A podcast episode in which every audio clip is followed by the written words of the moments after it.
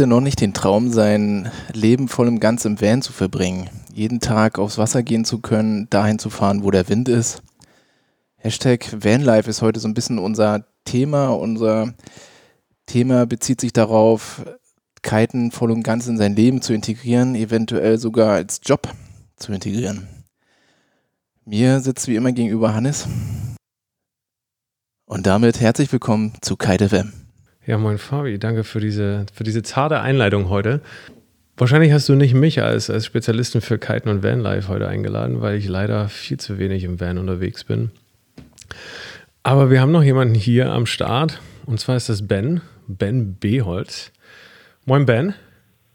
Moin, hallo, vielen ja, Dank. Moin, moin. Hi, ähm, Ben ist äh, zarte, was bist du, 30, 31 Jahre alt? No, 29. Noch 29? Noch 29, genau.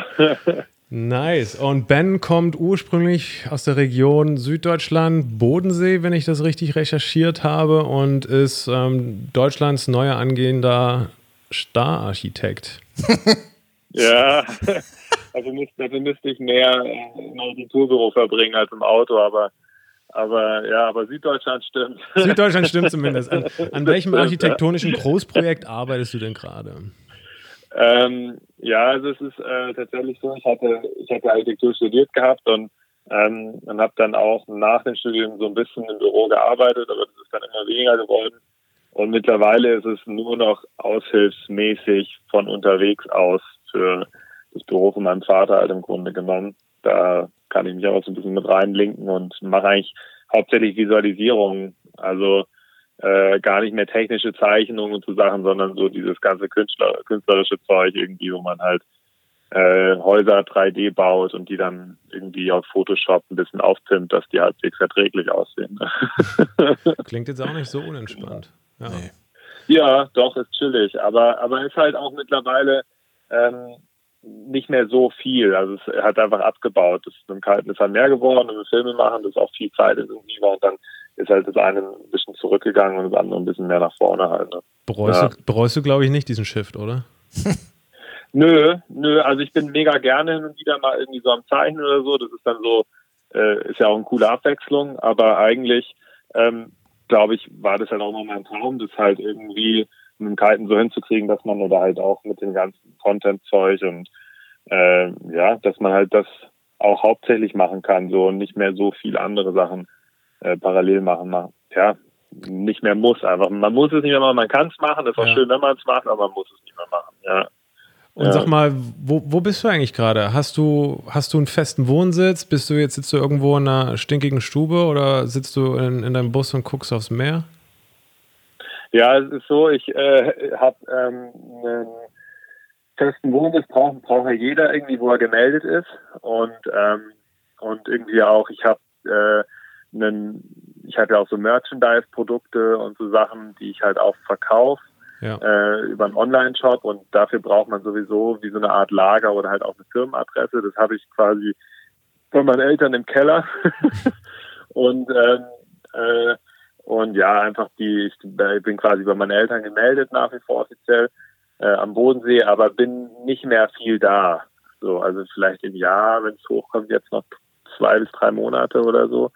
Ähm, und den Rest bin ich tatsächlich einfach im Auto unterwegs. Also meine Freundin hat die Winzerstation am Silberplaner See, der ist auch sehr gut zum Kiten, das ist in der Schweiz. Mhm. Ähm, das sind so vier Monate im Jahr, es ist dort einfach äh, eisfrei, also halbwegs warm und ähm, auch thermischer Wind. Ja, aber es ist halt äh, extrem, extrem windsicher. Ne? Also es ist halt das Krasse bei diesen ganzen thermischen Spots. Der Wind ist halt super konstant und halt eigentlich jeden Tag. Man, also man guckt nicht mehr auf Windfeinde, ob es Wind hat, sondern man guckt halt, ob das Wetter gut ist. Und wenn das Wetter gut ist, hat es Wind. So im Grunde genommen. Und, ähm, und dann halt auch viel am Komasee. Das ist eigentlich so meine Heimat, so Silberplanersee, Komasee, die liegen 60 äh, Kilometer auseinander. Das eine ist subtropisches Klima unten am Komasee. Da habe ich jetzt heute zum Beispiel haben wir 24 Grad gehabt und ähm, und Silberplanersee noch minus 10 Grad. Das ist halt der übelste Unterschied, obwohl es halt ähm, ja, ist äh, voll krass. Welche, welche, auf welcher Höhe ist denn da der Komasee? Der Komasee ist auf, äh, eigentlich auf dem Meeresspiegel, ich glaube 200 Meter oder sowas. Ähm, und der Silberplanersee ist auf 1830. Ja. Also ist halt ist mega der Unterschied. Man fährt im Grunde einfach den Berg hoch. Mhm. Und ähm, in den Kummersee, das ist so warm hier, weil ähm, dort aus, aus der Vorebene, also aus dem, äh, ja, die ganze warme Luft strömt hier halt quasi rein. Und deswegen funktioniert halt auch die Thermik so gut, weil halt der Kummersee ist quasi auch umgeben von, von Bergen, die bis an die zweieinhalbtausend Meter hoch werden so und ähm, durch diesen krassen Kontrast halt ähm, funktioniert die Thermik so gut hier unten. Ne? Aber es ist wirklich so, also See ist zehn Monate im Jahr richtig warm so, also tagsüber so plus 15 und dann halt auch in der, in der, im Sommer dann halt auch richtig arschwarm, so dass es eigentlich fast nicht mehr erträglich ist. Und der Winter ist hier irgendwie zwei Monate und da kann es halt mal unter 10 Grad werden am Tag, so, aber das ist hm. echt überschaubar. Ja. Und der durchschnittliche ja. Wind, wie stark ist der? Ja, das ist halt die Sache. Also es gibt hier den Nordwind, der ist, ähm, der wird sehr stark, ähm, ist aber echt böig und ähm, das ist dann so ein so ein bisschen Survival-Wind. Also man kann auch Kaltloops machen und auch Big Air machen oder so, aber es ist eigentlich nur was für Leute, die die die ja die schon ein bisschen besser fahren. Ähm, und der Südwind, das ist der thermische Wind hier, der äh, der wird eigentlich immer so vier bis fünf Windstärken. Also er wird nie richtig stark, ähm, aber kommt halt extrem regelmäßig. Ne? Das ist halt der Vorteil. Und ja, man muss halt irgendwie freestylen gehen, wenn man da Lust drauf hat. Oder ja, ist halt kein Big Air Wind, ne? Mhm. Nicht Tarifa oder auch nicht Kapstadt, ja. Gut, also sagen wir mal, du, du wohnst im Wohnmobil, aber eigentlich wohnst du mit fast 30 noch bei Mama und Papa zu Hause. Ja, so, so, so kann man sagen. Ja, so, so, kann man sagen. Danke, Fabian. Ben wird jetzt wahrscheinlich gleich auflegen. Ich, die Episode ich, ist. Ich habe doch nur mal kurz zusammengefasst, das wird man da wohl nochmal dürfen. Ja, schön. Die kürzeste, kürzeste Episode. Gut, ab, ab, jetzt stelle ich die Fragen. Ja, Gut. Äh, sag mal, äh, Ben, wenn du, wenn du jetzt nicht bei deinen Eltern bist, äh, nicht am Comersee bist und nicht am Silberplaner See bist, wie, also wie planst du, äh, ich sag mal, jetzt vielleicht im letzten Jahr entsprechend der Inzidenzwerte in Europa, aber auch die Jahre davor, deine Reiseroute übers Jahr hin? Machst du das, wie du gerade Bock hast? Sprichst du dich mit dem Wind ab, mit deiner Freundin? Ähm, wie, wie gehst du da vor? Oder hast du einfach so eine Bucketlist von Spots, die du abfahren willst? Wie, wie, ja, also im Grunde genommen ist es ja, also ich verdiene ja mein Geld halt eigentlich mit Videos machen und, und, und, und Content produzieren und das ist halt einfach auch mein Job so und ist im Grunde halt auch so tröge wie jeder andere Job, nur halt irgendwie draußen oder vielleicht mit meiner Leidenschaft verbunden, aber man hat halt irgendwie so eine Art äh, To-Do-Liste an Videos, die man halt einfach tun will und dann guckt man, wie man die halt am besten umsetzen kann. So und dementsprechend ähm, gucke ich halt einfach, wo Wind ist, wo es Sinn macht, hinzufahren und, und so ist es dann auch tatsächlich. Wenn ich jetzt sehe, nächste Woche hat eine Woche guten Wind in Südfrankreich, dann fahre ich nach Südfrankreich. So. Hm. Es kann zum Beispiel so sein, letztes Jahr im, im Sommer war es so, ähm, dass, äh, ja, da war ich in, am Silberplaner See oben und ähm, und dann hatte Cormel kurzfristig geschrieben, gesagt, hey, ähm, wir haben jetzt irgendwie äh, vor, in, auf Fehmarn das äh, neue Hydrofoil zu shooten, was jetzt rausgekommen ist und ähm, und dann platzt es halt rein, dann bin ich halt flexibel auch und sag cool, da bin ich dabei und dann fahre ich da halt irgendwie nach Fehmarn ähm, und, und mache dann so Product-Shootings oder auch Kapstadt oder so. Das war, das ist halt, sind so Sachen, die, die kann man, die kann ich nicht planen, die kommen meistens recht kurzfristig halt, ne? Ähm, und, äh, und die kommen halt so, wie sie kommen, aber alles andere drumherum versuche ich so gut es geht zu planen, aber wenn ich ehrlich bin, hab, weiß ich nie mehr als zwei, drei Wochen vorher, wo ich sein werde. so. Mhm. Und, und das ist halt auch eigentlich, das kennt ihr ja vom Kiten auch. Ich meine, ist halt nicht golfen, ne? Also ja. wenn man halt, ja, man muss gucken und, und wenn es halt Wind hat irgendwo, dann muss man halt flexibel sein und dann dahin fahren und dann halt auch dort das Beste draus machen. Und, ähm, und wenn man, sobald man halt anfängt, zu viel im Kopf zu machen und zu sagen, na, da wollte ich jetzt aber das machen oder so, dann, dann geht halt gar nichts mehr. Man muss halt immer ein bisschen gucken, dass man im Flow geht halt, ne? Mhm. Aber finde ja. ich schon spannend zu hören, dass du es ist halt nicht so, ist, ich mache jetzt zwei, drei Jahre lang äh, durch Europa tingeln und guck mal, wo ich hingehe, sondern dass es ja schon für dich ist, ja, wie du sagst, wie ein Job. Und ich muss gucken, dass ich meine Plätze finde, wo ich meinen Job umsetzen kann. Und hey, voll, mega. Es ist genauso. Also ich, ich glaube, ich habe mehr Disziplin in dem Job, als ich jemals zuvor gehabt habe. Und ich glaube, wenn man zeittechnisch äh, rechnet, was ich arbeite, dann arbeite ich mehr, als ich jemals zuvor gearbeitet habe. Und ähm, das äh, man, man muss extrem fleißig sein, man muss extrem Bock drauf haben. Es ist extrem schwer in so einem Bereich irgendwie so ähm, professionell zu sein, dass man irgendwie davon über die Runden kommt. So. Mhm. Ähm, und, und im Grunde genommen stelle ich meinen Wecker morgens um 6 Uhr, stehe auf, fange an zu arbeiten und dann ist halt jeden Tag irgendwie eine Kite-Session von zwei, drei Stunden drin. So. Ähm, aber der Job ist halt. Warte kurz, ich bemitleide ja. dich kurz. ja, nee, aber, aber, aber es ist halt echt, also ich meine, das ist ja, ich habe viele Kumpels, die sagen, ja, die irgendwie sagen, hey, du bist ja eh nur den ganzen Tag rumgehalten und das ist ja auch keine Arbeit, was du machst oder so. Aber die wissen halt auch nicht, wie es ist. Ich meine, mhm. ihr kennt es ja von eurer Podcast auch. Natürlich macht man es gerne so. Ja. Ähm, aber gut, ihr, ihr müsst jetzt davon nicht leben. Ne? Äh, ich weiß nicht, ob ihr da jetzt irgendwie nee, nee. Äh, finanziellen Druck habt oder so. Wahrscheinlich ist es eher Hobby jetzt, oder? Das Genau. Ist, das, wir haben, wir, ja. haben, nee. wir sind unabhängig. so nennen wir es immer gerne. Ja, ja Noch sind wir unabhängig. ist auch geil und, und, ähm, und, und, und gibt euch ja auch eine mega kreative Freiheit, was ja auch mega wertvoll ist in so einem Bereich. Ne? Ja. Genau, das, das wollte ich nämlich auch schon fragen. Also ich habe neulich einen Bericht darüber gelesen, über ähm, quasi die ganzen Instagram, wie nennt man die, diese Influencer. Influencer, Burnout, Burnout unter Influencern. Das wäre auch so meine Frage. Du hast ja sicherlich mit mehreren Brands quasi Verträge, die dann, ist das richtig festgehalten? Also wir möchten in der Woche mindestens zwei Videos von dir sehen. Ähm, du baust quasi deine mhm. Finanzierung ja auch über wahrscheinlich mehrere quasi Stelzen auf. Du hast irgendwie eine eigene, eigene Firma mit Freistil wo dann ja. die Sachen, wo deine Mutter dann wahrscheinlich wegschickt. genau. Meine Mama. Genau. Ein, ein Coaching habe ich auf deiner Seite gesehen, bietest auch so ein bisschen Coaching an vielleicht.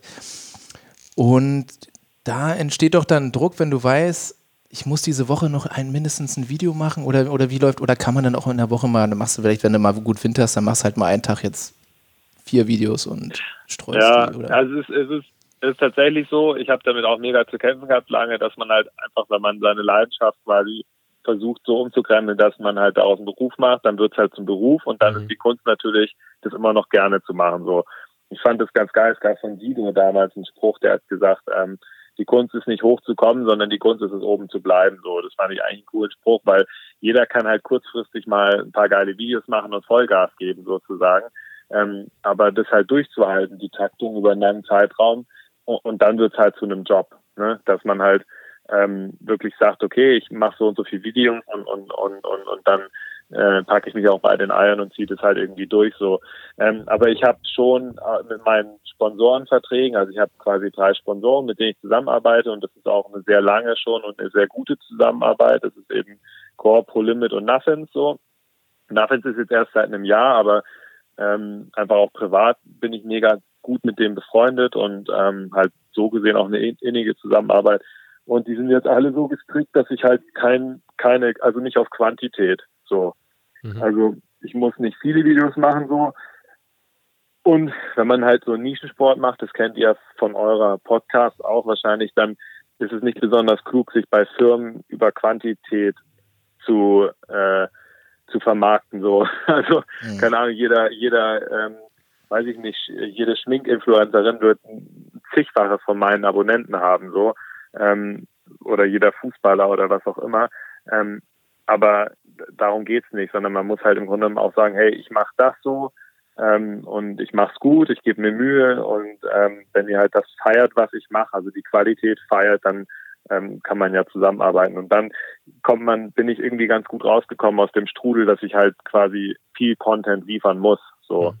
Ähm, und, und dann mache ich auch wirklich nur den Content, den ich halt geil finde. So. Und wenn es ist auch schon auch passiert, dass ich ein Video gemacht habe, wo ich dann gesagt habe, hey, ich lade es einfach nicht hoch, weil, weil ich es einfach nicht, nicht feiere, so wie es halt ist irgendwie. Ja, das hatten wir auch schon. Ähm, ja, da muss man dann auch ich. sich treu bleiben. ja. Ja. Ja, ist, ist, auch, ist ja auch schmerzhaft, ne, zu sagen, irgendwie, dass man, ist ja auch ein Selbsteingeständnis zu sehen, dass man ja irgendwie eine Vision hatte und eine Idee und dann was durchgezogen hat und merkt am Ende, es ist scheiße und sich einfach mal einzustehen, dass es halt auch einfach scheiße ist. So. Ja, also ja. Wenn, man, wenn, man, sich manchmal auch das anhört, dann denke ich, was, was habe ich denn da nur, was, ich denn was, was wollte ich eigentlich sagen? Also ich will selber nicht mehr folgen und denke, ja gut, das Aber sag mal, wenn wir jetzt schon bei so Hardcore, was ich gar nicht wollte zu Anfang hin, aber jetzt sind wir schon bei diesem Thema, ähm, sag ich mal, Arbeit so stark. Hm, Fände ich mal spannend zu wissen. Ich meine, klar, ich, ich höre jetzt so raus, du bist ja an sich, reist du dann viel alleine durch die Gegend oder nicht? Kannst du ja. mich gerne korrigieren. Ähm, aber ich sag mal, ein Haufen deiner Videos und auch Posts sind ja jetzt nicht unbedingt immer nur aus der Ich-Perspektive gefilmt oder fotografiert. Heißt das, du, du ziehst äh, dann immer irgendwie vor Ort ein paar Leute an Land, die du dazu überredest, dich mal geil abzudrehen? Oder hast du deine Freundin immer mit am Start? Oder, oder, oder, oder ähm, investierst du die dicke Kohle in ein cooles Kamerateam? Wie, wie kommst du zu Nee, es ist so ein bisschen, so ein bisschen von allem. Also manchmal ist meine Freundin dabei, wenn sie halt irgendwie, wenn es für sie passt und sie äh, quasi reisen kann. Also sie, ihr gehört die Windsurfschule am Silberplaner See und sie hat halt einfach die Saison und so Vor- und Nachbereitung und dann im Winter hat sie schon auch Zeit. Mhm. Ähm, und äh, sonst ist es halt so, dass ich, ähm, man, man lernt ja auch viele Leute kennen so, ne? ihr kennt es ja auch, es ist ja nicht so, dass man irgendwie jedes Mal neue Orte fährt, sondern es ist eigentlich eher so, bei mir, wenn ich jetzt zuverlässig arbeiten will, also in Anführungsstrichen, aber wenn ich jetzt zuverlässig einen Film drehen will, dann muss ich wissen, wo geht es gut so. Mhm. Und dann habe ich halt meine Orte, wo ich weiß, da funktioniert es auch. Und wenn ich jetzt natürlich sage, ich mache einen Film darüber, wie ich irgendwie ähm, ein Land erkunde oder einen neuen Spot erkunde, dann muss man offen sein. Da darf man nicht sagen, ich muss das und das drehen, sondern muss man sagen, ich nehme das, was kommt so. Ne? Ja. Ähm, aber wenn ich jetzt sage, ich was drehen will so, dann fahre ich ja an dieselben Orte und, und, und dann kennt man meistens schon recht viele Leute so. Ähm, auch natürlich durch meinen Job und so, dadurch, dass ich halt dieses Film oder sag ich mal so Öffentlichkeitsarbeit mache, ist es halt so, dass viele Leute einen auch dann kennen und, und viele Leute haben auch keine Hemmschwelle, einen jetzt anzusprechen oder so. Und dann ist man auch gleich im Gespräch und dann bietet es sich manchmal an und sagt, hey, ich habe gerade nichts zu tun, soll ich dich filmen oder so? Und dann ist es echt so, dann drücke ich irgendeinen Kollegen, den ich gerade vor fünf Minuten kennengelernt habe, meine Kamera in die Hand und dann dreht er halt eine Runde. Oder ähm, ja. Also ist und, ähm, sehr geil, aber auch krass, ja. dass du sagst, okay, ein Stück weit mehr beruht dein Job oder musst du dich bei deinem Job darauf verlassen, dass du, dass du mit Leuten zusammenarbeitest, bei denen du gar nicht weißt, ähm, kann der überhaupt eine ja, Kamera halten? Eine Kamera halten. ja. Ich habe neulich mal jemanden gehabt, der hat immer dann gefilmt, wenn er nicht filmen sollte und wenn er filmen sollte, also er quasi das Start- und Stopp-Ding verdreht. Ja. Und dann irgendwie, also passiert viel Lustiges so. Ähm, aber klar, also muss man halt dann auch offen sein und sagen, gut, der Content wird wahrscheinlich jetzt nicht so professionell sein wie wie anders jetzt, wenn es jetzt jemand ist, den man halt extra mitnimmt. Das gibt's ja auch, dass man irgendwie sagt, hey, ich nehme jetzt extra jemanden mit, so, der ist jetzt für vier Wochen bei mir und, und filmt mich. So, das gibt's auch die Situation. Ne? Hast du das so schon mal gemacht, dass du richtig jemanden ja. engagiert hast und gesagt, pass auf, ich ja. zahle irgendwie Betrag X und du, du kommst mit und bist mein Foto- und Videomann? Ja, das mache ich eigentlich oft sogar, ja. Also ähm, wenn jetzt Filme, zum Beispiel letztes Jahr am Koma See, so im August war das, Ende August haben wir den Film, der heißt Kaiser Stream Girl gedreht. Und ähm, das war einfach ein mega aufwendiges Projekt. Da haben wir halt irgendwie vier Wochen Vollgas, jeden Tag von morgens sechs bis abends Dunkelheit irgendwie gefilmt und ähm, und, und da hatte ich auch äh, feste Leute, die mitgekommen sind und mir geholfen haben. Ja. Cool. Aber man muss es halt, es ist halt sehr aufwendig, weil man halt im Vorfeld, äh, die wollen ja auch, die machen das ja meistens nicht umsonst. Mhm. und ähm, und ja, und da muss man halt irgendwie davor auch Sponsoren akquirieren und halt im Vorfeld recht gut planen und sagen, hey, wir machen das Projekt, Referenzprojekte zeigen, Firmen anschreiben, gucken, wer dabei ist. 99 Prozent sagen eh nein und dann äh, hat man vielleicht am Ende Glück und äh, kriegt den einen oder anderen halt irgendwie, der dann da ein paar Euro in Port schmeißt und davon kann man dann ein Kamerateam bezahlen, so, ne? Mhm. Ähm, bei dem Film waren es tatsächlich auch zwei Schauspieler, so, äh, die ich quasi, also, ähm, äh, die ich quasi bezahlt habe. Also eine Influencerin hier vom, vom Koma See, mhm. eine Italienerin, die hat äh, quasi das Dream Girl gespielt und ähm, dann ist noch äh, kurzfristig ein Kumpel reingesprungen, der dann äh, so ein paar Rollen auch übernommen hat, halt sozusagen die, ja, und ja. Wo die, kann man den Film den sehen? Kumpel, äh, bei mir auf dem YouTube-Kanal, der heißt äh, Kitesurfer Stream Girl, auf dem Kitesurfing bei dem B-Holz-Kanal. Okay. Ja. Cool. Ja. Okay, also das, ähm, das heißt, das ganze Vanlife bei dir dreht sich ja letztendlich sehr stark um das Thema ja, deiner Arbeit letztendlich auch, ne? Also so ja, auch das ja. Thema, haben wir ja gerade schon gehabt, die Orte, zu denen du fährst, wird, die werden vom Wind bestimmt und von den Sachen, die du dir inhaltlich vornimmst. Was war denn? Was ja, also das ist, das ist auch ganz gut, wie du es sagst, weil es ist nicht, ähm, also ich bin nicht ins Auto gezogen, weil ich irgendwie Bock hatte, Geld zu sparen und ich bin auch nicht ins Auto gezogen, weil ich dachte, geil, wie Ramontisch, man hat dann so das Vanlife und tingelt so ein bisschen durch die Gegend oder so, sondern ich lebe tatsächlich im Auto, weil es halt Sinn macht. So, mhm. weil, weil, weil ich halt anders also ich habe davor einen Bus gehabt und wenn man halt so eine Arbeitstaktung hat quasi, wo man halt am Produzieren ist oder am Filmen ist oder sowas und dann keine Dusche, keine Toilette, dann regnet es ein paar Tage, dann kein gescheiten Strom und so weiter und dann geht einem das echt auf den Sack und man kann das auch gar nicht durchziehen halt. Und der Grund, warum ich mir im Grunde so ein Rentnermobil zugelegt habe, war halt echt einfach der Komfort, weil man halt dann wirklich irgendwie das Gefühl hat, als ob man zu Hause ist und hat mhm. alles, hat ein funktionierendes äh, Infrastruktur, genug Wasser, eine warme Dusche, genug Strom und allen Pipapo, eine Heizung und, und kann halt dann wirklich wie in einer Wohnung irgendwie arbeiten, aber ist halt dann äh, flexibel halt, ne? Ja, verständlich. Ja. Aber gerade das Thema Strom fände ich spannend. ähm, meine, wenn du sagst, du machst irgendwie von unterwegs hier und da mal ein paar Zeichnungen für so Architektur, Architekturbüro oder schneidest deine Filme, das ist ja wahnsinnig rechenintensiv. Da hast du ja wahrscheinlich nicht nur eine olle äh. irgendwie Autobatterie unterm Vordersitz klemmen. Äh, stehst du denn nee, auf Spots, äh, wo, du, wo du Strom dir von außen dazu holst oder ähm, hast du so viel Strom? Ja, das leider nie. Nee, also du hast immer eine Solaranlage, habe ich halt, und, ähm, und zwei äh, 100 Ampere-Stunden Batterien. Und äh, plus halt die normale. Genau, plus die normale Autobatterie und dann, ähm, dann geht's so. Ähm, aber äh, die Solaranlagen, die produzieren ja also es ist im, im, Winter manchmal doof, wenn die Sonne nicht mehr so richtig hochkommt, dann hat man am Tag nur so zwei Stunden, wo sie halt Höchstleistung produziert und dann reicht manchmal, da muss man gucken, so, da muss man halt einen Motor anmachen und ein bisschen Auto fahren, mal extra Brötchen holen fahren oder so. Aber, aber sonst reicht's. Im, Im Sommer so acht Monate eigentlich im Jahr ähm, reicht, macht die Solaranlage genug Strom, dass man da über die Runden kommt. Ja. Wie, wie viel Watt hast du denn da auf dem Dach? Das sind äh, 150 Watt. Das ist nicht, gar nicht mehr. so eine. Nee, ist auch gar nicht so, so viel eigentlich. Aber das ist krass, wie die, wie die, wie die funktionieren. Also sobald ja das Licht, sobald es Licht hat, also die Sonne muss ja nicht mal scheinen, so also mit Sonnenaufgang fängt die an, so ein bisschen vor sich hin zu brödeln. Und dann, ähm, wenn dann die Sonne halt hoch genug steht, dann gibt sie halt Vollgas. Mhm. Und ähm, die zwei, also wenn jetzt die Sonne richtig scheint drauf, dann sind die Batterien vier Stunden voll oder so. Und dann kannst du auch eine Weile wieder tüdeln. Also, also es geht schon gut, ist ja. kein Problem. Und wie machst du das mit dem Hochladen, mit der Internetverbindung? Hast du da einen Handyvertrag mit einem großen Volumen? Ja. ja. Vodafone XXL.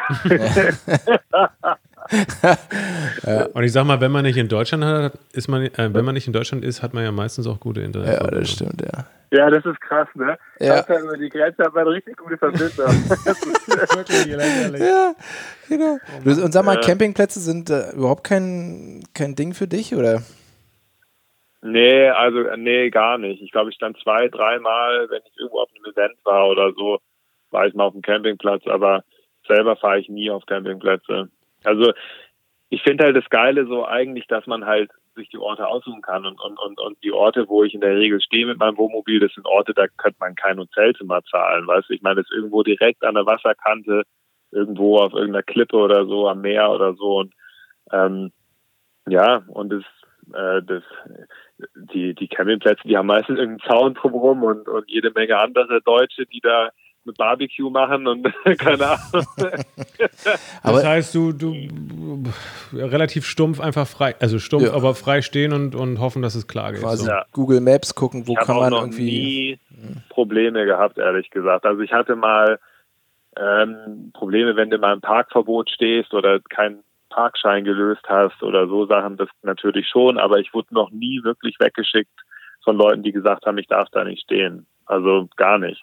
Hm. Und man, man, äh, da lässt ja auch keinen Müll und es ist natürlich immer die Frage, wenn man natürlich anfängt durchzucampen und jetzt halt die Markise ausfährt und keine Ahnung, Barbecue aufbaut und Stühle rausstellt, dann würden die Leute schon was sagen, aber, aber das mache ich ja eh nie so. Also entweder bin ich draußen oder drin und das Wohnmobil ist halt das Schlimmste, was ist, dass ein Neo mal drüber hängt irgendwo, was zum Trocknen ist oder so, aber mhm. man, man baut ja nicht so groß auf eigentlich. Aber hast, du dann ein Gefühl, dass sich da gerade ein Wandel vollzieht, mit dem, dass der Hype so groß ist mit dem Vanlife, dass du doch jetzt des Öfteren mal ein Wohnmobil an der Stelle siehst, wo du auch mal stehen würdest oder dass du das Gefühl hast, man ist nicht mehr so beliebt mit dem Wohnmobil, wenn man irgendwie in eine kleine Stadt kommt? Gar nicht irgendwie. Nee. Also was jetzt halt schon gerade ein bisschen nervig ist, ist halt Corona, ne? Ähm, Wie zum Beispiel jetzt in Italien. ja, du musst halt eine Maske tragen, sonst ist okay. Beim KM. Genau. ja. genau, beim KM. Ähm, ja, wir haben halt hier, also zum Beispiel in Italien ist es so, dass ich ähm, hier, das, wo ich jetzt bin, ist eine rote Zone. Das heißt, es ist einfach irgendwie Lockdown 5000. Man darf halt gar nichts außer atmen. Hm. Und, ähm, und es ist aber so, dass das in Italien halt so von der Regierung ist, aber es juckt halt keinen. So. Ähm, also alles und, wie immer. Das, was genau, es ist alles, das ist ja typisch Italien. wie immer. Es ist genauso, es ist eigentlich alles wie immer so. Ähm, und, äh, und aber dass man halt, wenn ich jetzt hier stehe mit einem deutschen Kennzeichen, dann ist es halt so, dass die Polizei dann wieder mal vorbeikommt und wissen will, was ich da mache. So. Und dann äh, habe ich halt. Was du denen dann? Mir, ja, ich habe mir selber von, eigentlich habe ich mir selber einfach ein Schreiben geschrieben, dass ich hier Filme drehe und brauchst halt einen negativen PCR-Test. So, ne? Und dann gucken die sich das an und, und manche finden es cool, andere finden es nicht cool, aber sie können dann halt nicht groß was sagen, so, weil ich ja zum Arbeiten hier bin. Ne? Hm. Aber wie ähm, aktuell muss denn der PCR-Test sein? Änderst du jeden Tag das Datum in Photoshop? Stimmt. Ja, genau. So, so wie Italiener das halt machen. Ja, ja genau. Genau, das brauchen sie denn? genau. Nee, es ist wie wenn, de, wenn, de, wenn dein TÜV abgelaufen ist und du hast einen Kumpel bei der Werkstatt, der dir immer einen Termin für die, nächsten, für die nächste Woche genau. in der Werkstatt für den TÜV-Termin hat. Und wenn du eingehalten wirst, hier, ich habe einen TÜV-Termin. Ja, stimmt. Ja, genau. Den Kumpel brauche ich noch. Mal. Aber sprichst du, sprichst du ein bisschen Italienisch, dass du da auch zurechtkommst? Ja, nee. Also ich bin am Üben, ich habe Duolingo. und Google Translate. Mhm. Genau, Google Translate. Aber manchmal ist es auch gut, ne? Also wenn die Italiener dann schon die Polizei irgendwie so angepisst dasteht und man halt auf Englisch redet, dann verstehen sie nichts und dann haben sie meistens auch überhaupt keinen Bock, sich damit auseinanderzusetzen. Ne?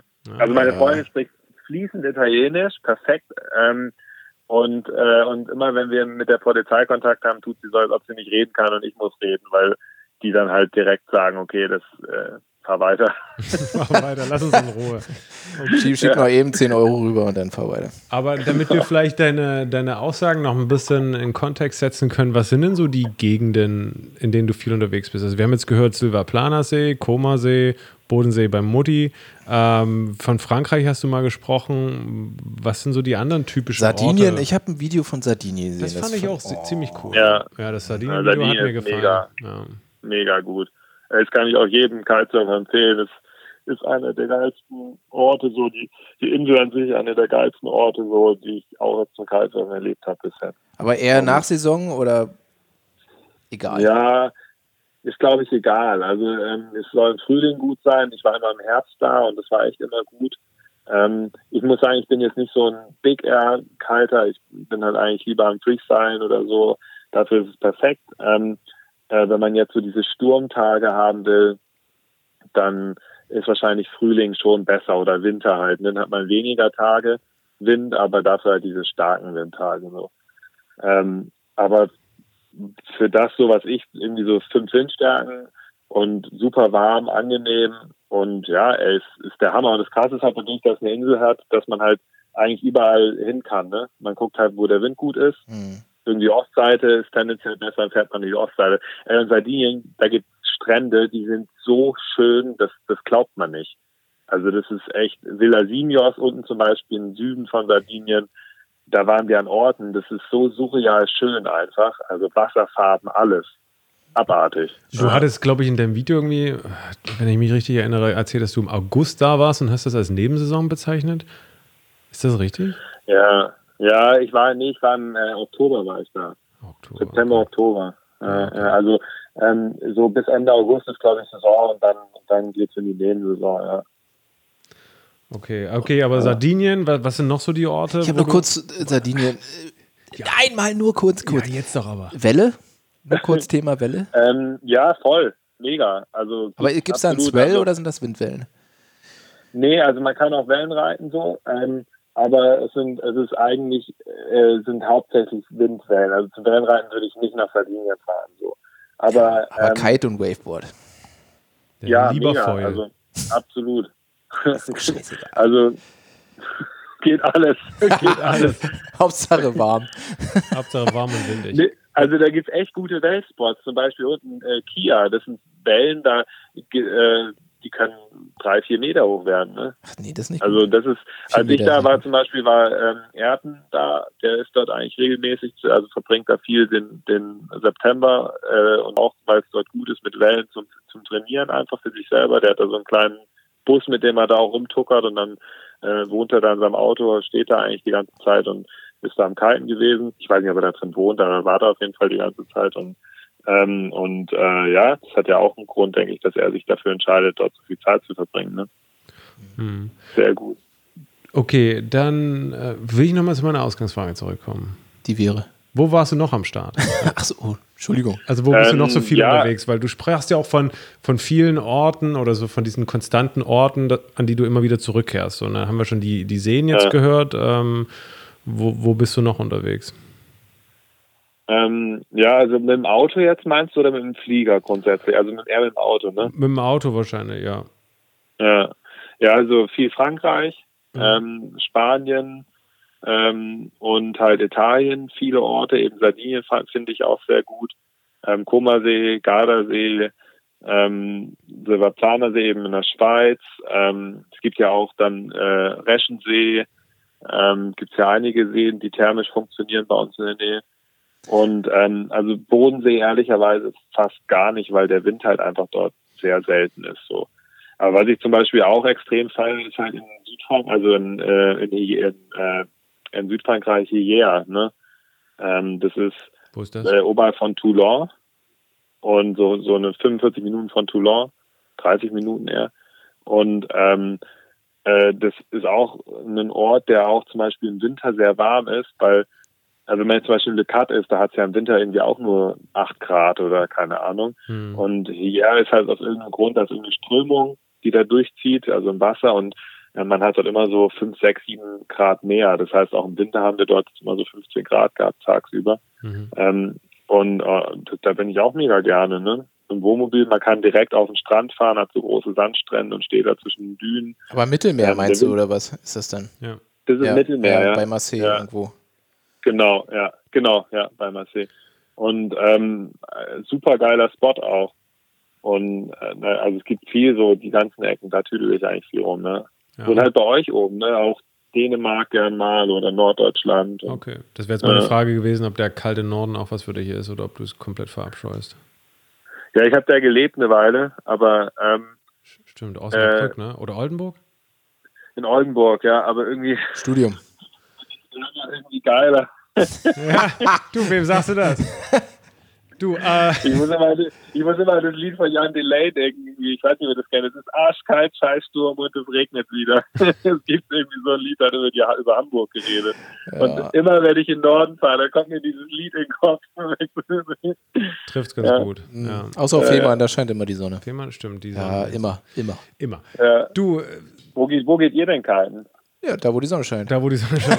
auf Fehmarn. Thema. Nein, also ja, Ja. viel, viel Ostsee, ähm, ab und zu Nordsee, ein bisschen seltener ähm, Dänemark und sonst halt überall auf der Welt, wo es uns hintreibt. Aber wir, wir sind halt so zwei Stunden Kiel, Fehmarn, Lübeck, Ja. St. Peter-Ording ähm, Genau. entfernt. Und das ist hier so, der, so die Home- Home-Gegend. Irgendwie hat Ja, man St. sich. Peter ist ja Ja, auch mega geil. Ja, ja, auch. Aber ja, irgendwie ist es halt auch geil, den am Bus das Material rauszuholen, irgendwie fünf Minuten zu laufen und aufzubauen. St. Peter ist irgendwie, finde ich, immer. Ja, Es nervt mich auch da oben. Mit, du zahlst für alles eine Gebühr. Du zahlst irgendwie erst, erstmal auf den Strand kommst. Dann zahlst du nochmal Kurtaxe. Ja, also ist das halt, irgendjemand muss die Oh. Geschichte ja auch pflegen. Naja, ist ja klar, aber, aber Fehmarn ist einfach, ich weiß nicht, Fehmarn ist so einfach. Fehmarn ist, ist ein einfach bisschen wie so ein einfach. zweites Zuhause für Ja. uns, sagen wir es so. Ist ja halt, es ist auch, ist auch mega geborgen, so alles da irgendwie, wie so ein bisschen so, keine Ahnung, so lieblich halt irgendwie. Ist halt, ja, ist auch die Ostsee, die ist halt die, Ja. ich habe ja mal in Wangerooge gearbeitet, auch als Kite-Lehrer und kenne die Nordsee auch ganz gut. Ja. Und das ist halt schon, schon was anderes, so, ja.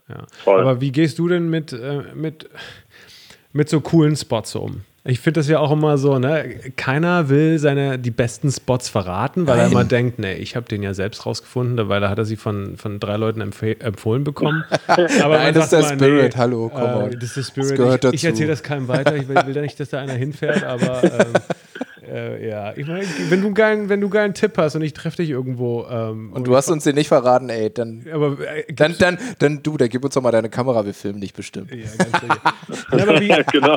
wie gehst du denn mit Geheimspots ja. um? Gibst du sowas weiter oder sagst du, nee, die muss man für sich, die muss man auch ein bisschen für sich behalten? Ey, ich, ich habe mir deswegen immer viele Feinde gemacht, aber ich, ich gebe es komplett weiter. Also ich finde es halt, ich, also es macht mich dann glücklich, wenn ich teilen kann so. Und ähm, und, und ich teile es auch. Und ich bin absolut der Meinung, dass ähm, äh, es gibt tatsächlich auch so in, in, in Italien und so äh, wahrscheinlich noch viel mehr als bei uns so ähm, so diesen Localism halt irgendwie mhm. so ein bisschen so dieses ähm, diese ich weiß nicht ja so irgendwie so fast so ein bisschen so Kitesurf-Nazis irgendwie ja. und ähm, ja die, so, die die wollen dich dann auch nicht da haben so und, und haben Angst dass du mehr Leute bringst und ähm, und äh, aber also ich, wenn ich jetzt irgendwie an meinen Homespots bin, freue ich mich auch, wenn, wenn andere Leute das geil finden. So und das Schönste für mich ist halt, wenn Leute kommen und sagen, du hast hier einen richtig geilen Spot so. Mhm. Ähm, und und äh, ich finde ich finde es geil so. Und äh, ich finde es immer so absurd, weil, weil die Leute tun immer so, dass auf einmal, wenn man einen Spot teilt, werden viel mehr Kitesurfer so. Ich meine, die Anzahl der Kitesurfer bleibt ja immer gleich so und die verteilt sich halt einfach auf die Orte so, wo man halt kiten kann so. Aber ähm, deswegen werden ja nicht irgendwie aus 20.000 Kitesurfern in Deutschland auf einmal 40.000 Kitesurfer, die dann irgendwie die Stunde überrennen halt, ne?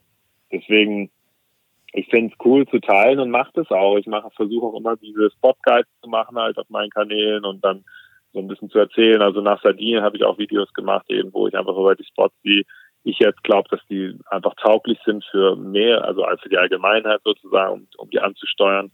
Ähm, da gibt's dann irgendwie das Video, ähm, ich glaube, The Best Kite Spots on Sardinia oder irgendwie sowas heißt es. Und da kann man sich dann einfach wie so ein bisschen Spot Guides angucken und schauen, wo man halt überall hin kann. Hm. Ist geil, oder?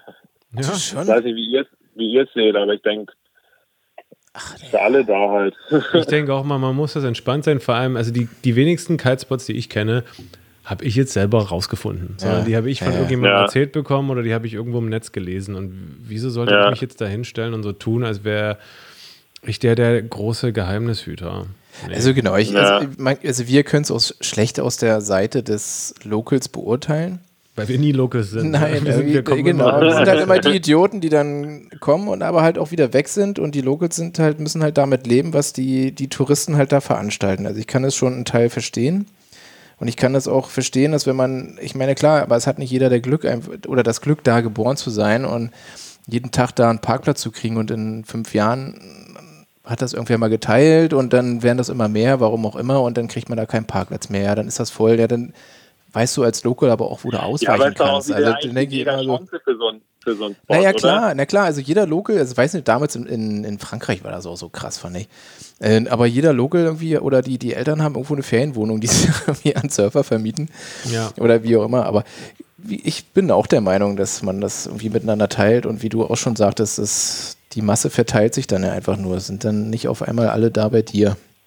Ne? Ja, und es wird ja auch nicht alles zu Blueberg Beach von heute auf morgen irgendwie. Ja. Also ich meine, wenn ich da keinen bin, denke ich auch immer so, wie gestört kann es eigentlich sein. So. Aber ähm, aber auf der anderen Seite muss ich sagen, die besten Sessions habe ich immer mit Kumpels gehabt. Oder ja. keine Ahnung, heute war ich am Freuen und da ist ein Italiener gekommen und der hat sich irgendwie gefreut und da sind wir zusammen gefreut. Wir kannten uns gar nicht, aber wir sind die ganze Zeit über den See gebrettert und haben übel Spaß zusammen so.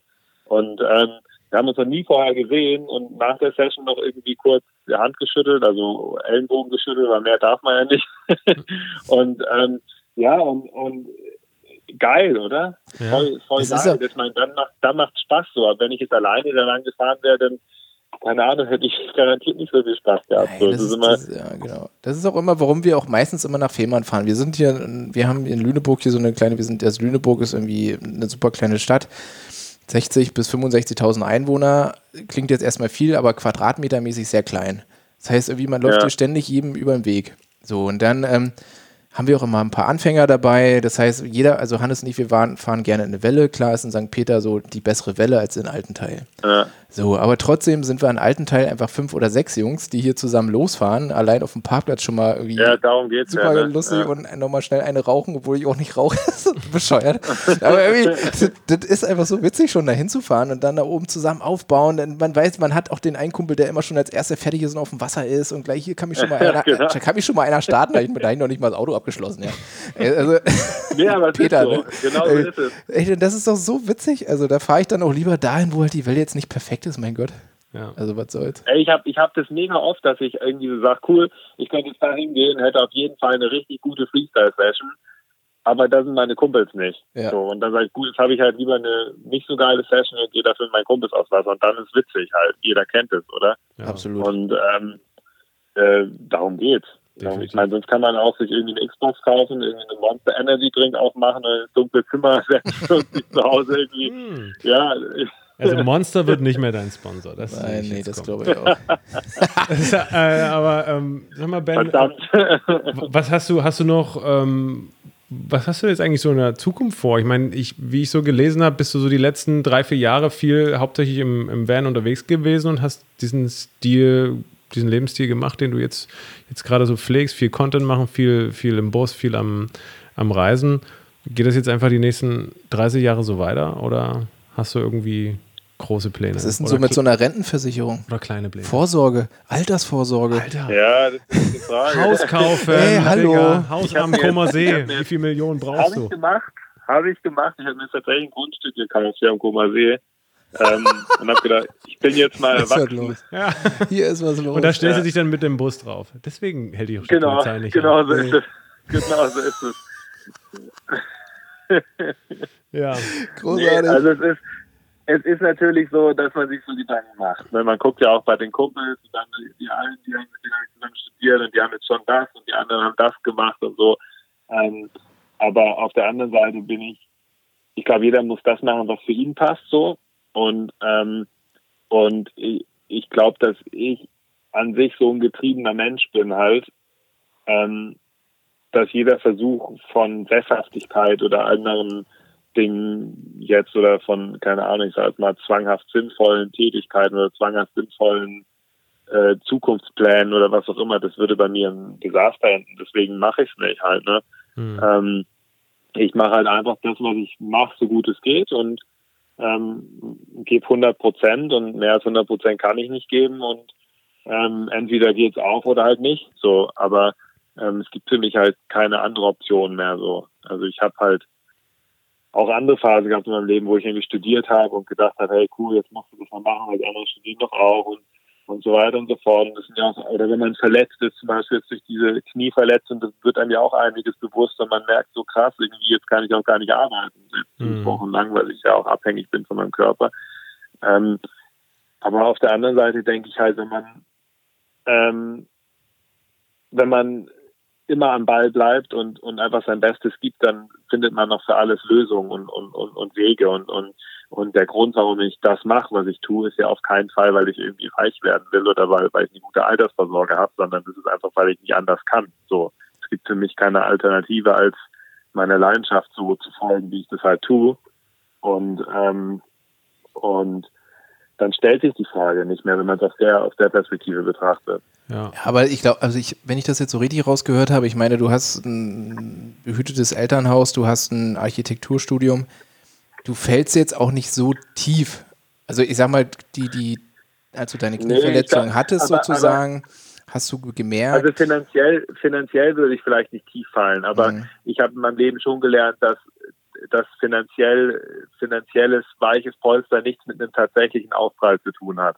Mhm. Also im Sinne von, ähm, äh, ich habe also ich habe auch gelernt in meinem Leben, ich habe zwar ein Architekturstudium, aber wenn ich als Architekt irgendwo arbeiten würde, dann wäre das für mich Wurst-Käse-Szenario. Das, das wäre für mich viel schlimmer, als kein Geld auf dem Konto zu haben. So. Mhm. Ähm, und deswegen ist das für mich alles keine Alternative. So. Und ich glaube, interessant auch, was wir halt auch ähm, äh, sehen, ist ja, dass es einfach keine Sicherheiten gibt. Also selbst die äh, sichersten Jobs, ich hätte vor drei Jahren noch gesagt, hey, Gastro ist eine der wichtigsten äh, Zweige hat schon vor tausenden von Jahren gegeben, wird es auch in den nächsten tausend Jahren geben, weil die Leute immer essen müssen, weil sie immer gerne zusammensitzen und sozial sind. Ey, krass, der, das ist der, der Berufszweig, der gerade am meisten kassiert. So, mhm. ne?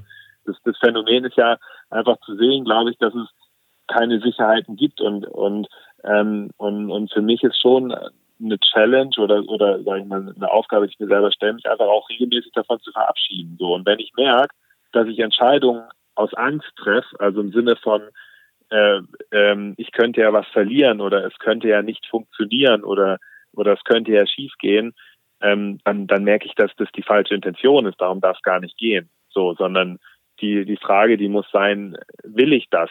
So, und wenn ich das will, oder wenn das meiner Vision entspricht oder, oder dem, was für mich irgendwie über allem steht, sozusagen, also ähm, jeder hat ja vielleicht irgendwie so eine Vision, die er für sich mal formuliert hat, wo will man hin, was, was hat man überhaupt vor mit, so, wo, wofür steht das, was man tut oder sowas, dann, dann, dann ist die, ist die Antwort klar, dann muss man es machen. So, und wenn es halt schief geht, dann hat man es nicht gut genug gemacht, dann muss man es halt noch besser machen, so halt, ne? Denke ich. Und ey, also ich muss halt auch ehrlich sagen, als ich, ich habe natürlich ein sehr gutes Elternhaus so, und ich habe auch mega Glück und das ist auch was, was, was es mir in vielen Bereichen echt leichter macht. Was aber auf der anderen Seite auch, glaube ich, wiederum wie so ein, wie so ein Klotz am Bein sein kann. Ne? Ähm, und äh, ich denke, dass ähm, wenn ich ja, also mit, mit Klotz am Bein, um das zu erklären, wenn man sich jetzt anguckt, es gibt, wenn man sich jetzt, hm. keine Ahnung, wenn man sich, wenn man sich wirklich erfolgreiche Menschen anguckt in ihrem, in ihrem Bereich, die erfolgreich geworden sind, das ist jetzt irgendwie Elon Musk oder Eminem als Musiker oder keine Ahnung wer, völlig frei davon, wie ich die finde, dann wird man feststellen, dass die meisten davon aus sehr schlechten Verhältnissen kommen, so, ne.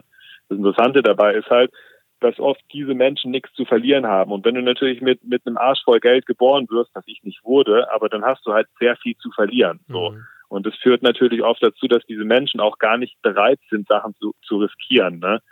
Ähm, das ist natürlich ein Intentionskonflikt für mich. Also es ist einfach ein, dann hat man ein Problem, ja. weil man halt seiner Vision gar nicht folgen kann. So, ne?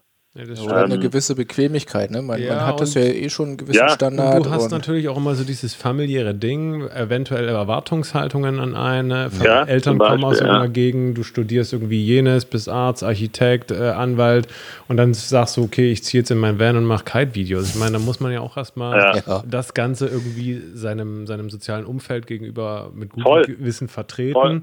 und äh, Ey, sich die dummen Blicke anhören. Ja es ist genau so, als ich angefangen habe, Videos zu machen, haben alle gesagt, also als ich angefangen habe zu kiten und, und, und irgendwie so angefangen habe zu formulieren, dass ich gern damit mein Lebensunterhalt verdienen will, haben die Leute mich ausgelacht. So. Mhm. Und die haben gesagt, hey, da musst du Weltmeister werden, sonst hast du überhaupt keine Chance. Der Witz ist, dass die ganze World Tour zusammengebrochen ist und dass die einzigen Leute, die momentan halbwegs von dem Sport leben können, alle das machen müssen, was ich mache. Liam Rayleigh, egal wen du dir anguckst von den Profis, die haben alle mittlerweile YouTube-Kanäle und versuchen das zu machen, was ich irgendwie angefangen habe vor ein paar Jahren so. Ja. Ähm, also was ich sagen will, ähm, wenn man irgendwo wirklich Bock drauf hat und wenn man, wenn man also auf eine Sache, ne, auf eine Vision, wenn irgendwas, was einen treibt, so, dann spielen alle anderen Sachen keine Rolle mehr, seien es finanzielle äh, Dinge oder seien es irgendwelche Ängste vor Versagen oder keine Ahnung was. Das sind einfach keine Optionen mehr dann halt. Ne? Mhm. Ähm, aber ich muss ehrlich sagen, dass ich, ähm, dass ich das auch selber ganz, dass ich das selber lernen musste, so zu sehen. Klar. Also ich habe das nicht ich bin nicht, ich bin nicht ge, ge, irgendwie äh, damals nach dem Abi gesagt, so, jetzt werde ich Profikader, ich habe da überhaupt kein Problem, sondern ich habe auch meine Konflikte gehabt und, und bestimmte Fragen für mich klären müssen, dass ich irgendwann gesagt habe, hey, ähm, äh, ja, es, es geht nur, es geht nur so. So mhm. halt, ne? Und aber ja. du hast auch viel vom Thema Leidenschaft gesprochen. Also ich kenne das selber bei mir. Ich habe am Anfang irgendwie vor zehn Jahren viel fotografiert. Irgendwann habe ich angefangen, selbstständig als Fotograf zu arbeiten. Das hat dazu geführt, dass ich privat nie die Kamera mehr in die Hand genommen habe. So, wie, mhm. wie schaffst du noch irgendwie Kiten für dich einfach auch als, als, als geiles Hobby zu behalten, dass du aufs Wasser gehst und denkst, okay, hier kann ich abschalten, hier kann ich fahren, kann ich meinen Kram machen, ohne dass ich an das nächste bist, Video bist denke. Und das bist du noch am Fotografieren oder? Äh, jetzt gerade weder privat noch, ja, das, noch beruflich. Das, das Ding aber, ist, ja. Hannes, du hast halt vielleicht auch Sachen fotografiert, die nicht dein, deinem Fokus entsprechen. Kann sein. Wärst du vielleicht Kite-Fotograf geworden? Ja, aber dann hätte ich viel Kite fotografiert, aber hätte ich dann privat noch viel die Kamera in die Hand genommen? Keine Ahnung. Ja. Aber Warum wie, hast wie du ist es mit Fotografie? Weiß ich auch nicht. Irgendwann hatte ich halt dann, also ich habe einfach so viel fotografiert, dass ich dann dachte, wenn ich jetzt Freizeit habe und meinen eigenen Scheiß mache, dann habe ich nicht auch noch Bock, die Kamera in die Hand zu nehmen. Ich habe das Gefühl gehabt, ähm, es fühlt sich halt alles an wie Arbeit, weil es einfach das Arbeitsgerät ist von mir. Du denkst mhm. daran, oh, die Fotos muss ich noch bearbeiten auf dem Speicherplatz. Und irgendwie sind halt einfach diese ganzen Vorgänge im Kopf mhm. drin. Und dann hatte ich halt Bock als Ausgleich. Also ich glaube, ich ist relativ stumpf, einfach weil es der Ausgleich ist, der dann was anderes ist. So vorher war halt mhm. das Fotografieren ein Ausgleich für das, was ich sonst gemacht habe. Was habe ich eigentlich gemacht? Nichts. Mhm. Äh, studiert. Ähm, und dann irgendwann habe ich als Fotograf gearbeitet und dann brauchte ich halt irgendeinen anderen Ausgleich zur Arbeit. Und damit fiel das dann mhm. weg. Und ähm, so ein bisschen die Leichtigkeit fiel natürlich damit auch weg. Und wenn ich jetzt daran denke. Was machst du jetzt? Jetzt, jetzt mache ich ganz anderen. Also jetzt bin ich ähm, Softwareberater für und habe eine E-Commerce-Brand ähm, und fotografiere halt ein bisschen nebenbei noch. Mhm. Aber, ähm, hat einen ganz anderen Berufszweig letztendlich. Aber, aber, aber taugt es dir oder, oder ich meine, da sind es wahrscheinlich geil, sonst würdest du ja nicht machen. Ist auf, jeden, ist auf jeden Fall ein, ein cooles Mixmodell, was ich da gerade fahre. So eine Mischung ja. aus Angestellter-Tätigkeit, aus, aus, aus Selbstständigkeit, ähm, Teilzeit, Teilzeit so, Teilzeit so, irgendwie eine gute Mischung aus Flexibilität und Sicherheit. Das ist, ist ganz cool so, ne? Aber, ja. aber ich frage mich, wie das so ja, mit dem Kiten ist. Also ich persönlich denke gerade so, ich würde es gar nicht so richtig wagen wollen, das Kiten für mich in, in die Richtung Job zu bringen, weil es mir privat so wichtig ist, dass ich das nicht riskieren wollte, dass, ähm, dass es sich für mich eben wie ein Job anfühlt. Hm. Ja, also ich kann ich es mega verstehen, was du meinst. Ich kann auch voll verstehen, was du mit der Fotografie meintest halt. Ähm, ähm, aber ich glaube, dass für mich ähm, hat es aufgehört, einen Unterschied zwischen Freizeit und, und Arbeit zu geben. So. Mhm. Ähm, also ich sehe, ich arbeite eigentlich immer oder habe halt immer Freizeit so. Ähm, und ähm, ich habe nicht mehr, ich, also manchmal habe ich das Gefühl gehabt, so in der Vergangenheit, dass ich, wenn ich angefangen habe, Sachen kategorisch zu betrachten, ähm, dass man dann halt, dass ich dann selber wie so in, in, in Konflikte gekommen bin, so, ne? Ähm, und wenn man halt das, was ich mache, also bei Fotografie ist es ja auch nicht so, dass du die ganze Zeit nur drückst, sondern du bearbeitest ja Fotos, hast ja Kundenkontakt, hast ja irgendwelche neuen Projekte, die man eventuell anschiebt, dann musst du irgendwelche Leute überzeugen davon, irgendwelche, irgendwelche, keine Ahnung, Drohnengenehmigungen einholen für irgendwelche Videoaufnahmen. Ich weiß, da wird ja auch viel mehr dazu so. Ähm, und ich denke, das Spannende ist, mir hat mal jemand gesagt, man kann nicht zu viel von einem machen, nur zu wenig vom anderen so. Ähm, und das ist immer so ein Satz, wo ich dran denke, halt, wenn mich was ankotzt, dann denke ich mir so, hey, du hast nicht zu viel davon gemacht, das ist alles cool, aber du hast zu wenig von was anderem gemacht. So, und dann suche ich mir was anderes so und dann kann man ja was Neues anfangen. Dann, keine Ahnung, dann äh, fängt man dann an, irgendwie Newsletter aufzubauen oder man tut halt ähm, anfangen.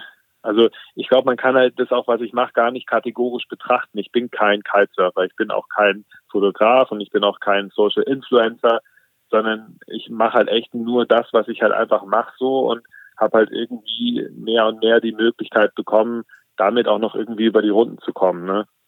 Aber ich meine, keine Ahnung, die letzten Filme, die ich in meinem deutschen YouTube-Kanal gemacht habe, die waren darüber, wie ich ein Tiny House gebaut habe.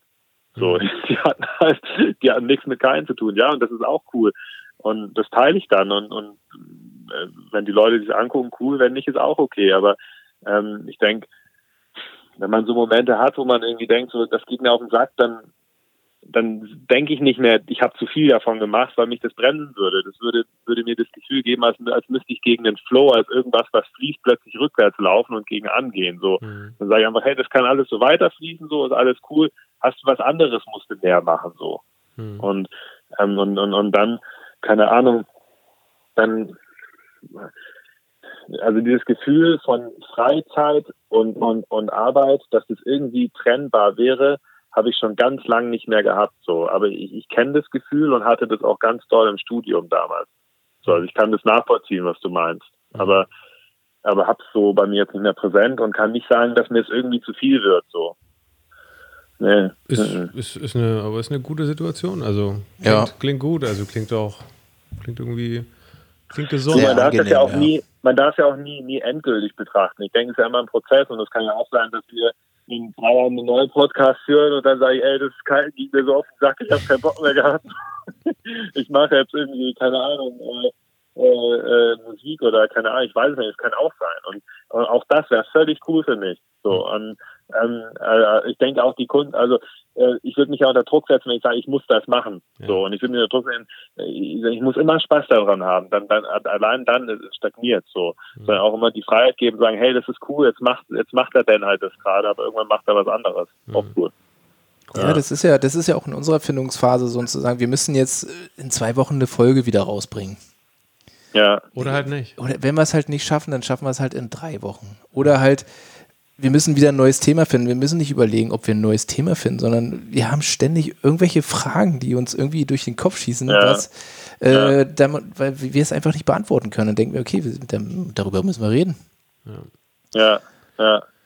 Nee, aber es ist, es ist genau so. Ich meine, die Ideen, die kommen die kommen, wenn man auf der Toilette sitzt und ein Ei legt. Dann kommen die besten Ideen. Oder wenn man, nee, es ist ja und dann so. am Camper am See, ey. oh Gott. Herrlich. Ja, herrlich. oder wenn, keine Ahnung, letzte, letztes Mal, wir, wir hatten ja eigentlich, das wissen ja die Zuhörer gar nicht, dass wir eigentlich schon mal reden wollten vor einer Woche und dass es nicht ging, weil in meinem Auto die Wasserleitung geplatzt ist und ich diese Wasserleitung reparieren musste.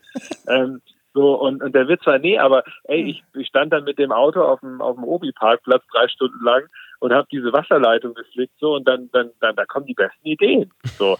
ähm, und, und, und, und, und man kann es halt nicht auf Knopfdruck rausholen, so, aber man muss halt immer im Flow bleiben. Und ich habe schon öfter mal den Moment gehabt, dass es stagniert ist, dass ich gemerkt habe, dass nichts mehr kommt, so. Mhm. Ähm, und dann habe ich gemerkt, dass es dann passiert, wenn ich aufgehört habe zu gehen. Also wenn ich quasi wie versucht habe, die extra krasse Idee oder das, das überkrasse Ding zu machen. So, ähm, ich glaube, wichtig ist einfach immer, immer Schritte zu machen. Die können auch klein sein, aber immer Schritte zu machen. Also dann, dann bleibt die Kreativität halt auch am Leben, glaube ich so. Und dann kommen auch immer wieder Fragen. Ich meine, aus jeder Frage kommen zehn neue Fragen, ne? Und, und über, über die man halt wieder zehn neue Podcasts machen kann. Theoretisch, ja. Mhm. Ich finde, das ist, das ist ein wunder, wunderbares Schlusswort, was du so in den Raum geworfen hast. Ich finde das, ähm, finde das unheimlich angenehm, unheimlich inspirierend und habe ja. äh, Bock, einerseits weiter zu verfolgen, was bei dir so abgeht und ich habe genauso viel Bock, hier weiter Themen im Podcast zu behandeln und vielleicht... Am liebsten im Wohnmobil. Am liebsten im Wohnmobil und vielleicht äh, sehen, sehen, oder hören wir uns ja irgendwann nochmal äh, zum Podcast wieder oder wir kommen mal am Koma, Silvaplana oder welchen auch immer See vorbei, wo du gerade abhängst und dann werden wir auf jeden Fall mal anklopfen und sagen, Ben, zeig die Wasserleitung. genau. Auf, auf jeden Fall. Ja, und ich werde mir auch angucken, was, was ihr, was ihr treibt. Ich habe jetzt auch richtig Bock bekommen, mir mal Podcast äh, zu geben. Äh, ich wusste ja gar nicht, wie das so läuft und habe auch echt keinen Überblick gehabt, aber ähm, da kann man, glaube ich, was lernen, wenn man in die Köpfe von anderen reinguckt. Du, Ben, wenn man, wenn man spontan mal äh, zum, zum, äh, zum Shooting nach Fehmarn gerufen wird und äh, zehn Stunden durch Deutschland fahren muss, gibt es unheimlich viel Zeit, um Podcast zu hören. Ja, zum Beispiel, ne, beim Autofahren, ja, stimmt. Das stimmt. ist der beste Zeitpunkt.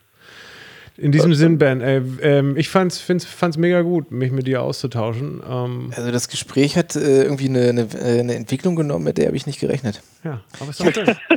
gut. Du musst wahrscheinlich morgen wieder deine zwei, drei Stunden aufs Wasser kitesurfen und ähm deswegen wollen wir dich jetzt lieber nicht nee, so lange aufhalten. ja. Ey, war mega gesellig. Danke euch ne, für eure Zeit und ähm, bis bald.